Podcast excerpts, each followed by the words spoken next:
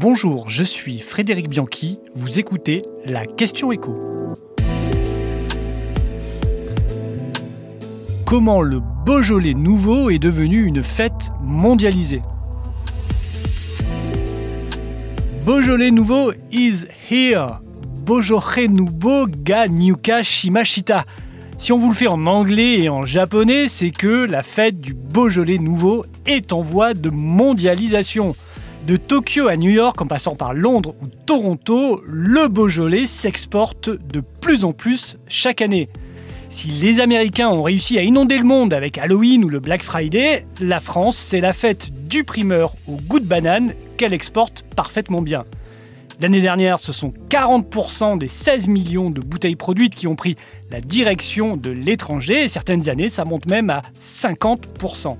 Un succès qui s'explique d'abord par une opération marketing hors pair de la part des producteurs qui ont su créer un événement avec une date, le troisième jeudi du mois de novembre et une heure précise, minuit. Et puis, c'est un vin primeur peu fermenté, facile à boire, qui plaît donc à un jeune public. La critique Karen McNeil, auteur de The Wine Bible, explique le succès du Beaujolais comme un plaisir coupable. C'est un peu le même plaisir qu'on a à boire le Beaujolais, je la cite, que celui de manger de la pâte à gâteau cru. Aucune expérience n'est nécessaire, c'est juste un pur délice. On l'aura compris, ce n'est donc pas le vin des amateurs, c'est le vin des fêtards.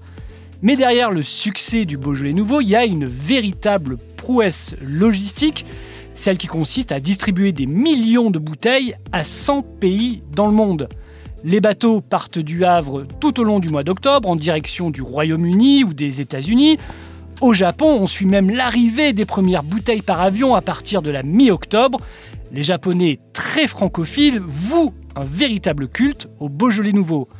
Cette année, la société Suntory, qui importe le précieux breuvage, a déclaré qu'elle allait en apporter 4,5 millions de bouteilles, soit 20% de plus que les années précédentes. Et comme souvent en France, cette tradition est née d'une insurrection. C'est en effet en 1951 que des vignerons du Beaujolais se sont mobilisés contre un arrêté qui interdisait la commercialisation des vins de l'année avant le 15 décembre. Après des mois de bras de fer avec les autorités, ils obtiennent finalement gain de cause le 13 novembre 1951 avec la publication d'une note officielle qui autorise la commercialisation de certains vins avant la date du 15 décembre, à condition d'afficher le mot nouveau sur l'étiquette des bouteilles.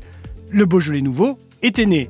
C'est ensuite dans les années 80 que le marketing va faire le reste avec la fixation de cette date du troisième jeudi du mois de novembre et la création du slogan Le Beaujolais nouveau est arrivé et depuis le succès est allé croissant.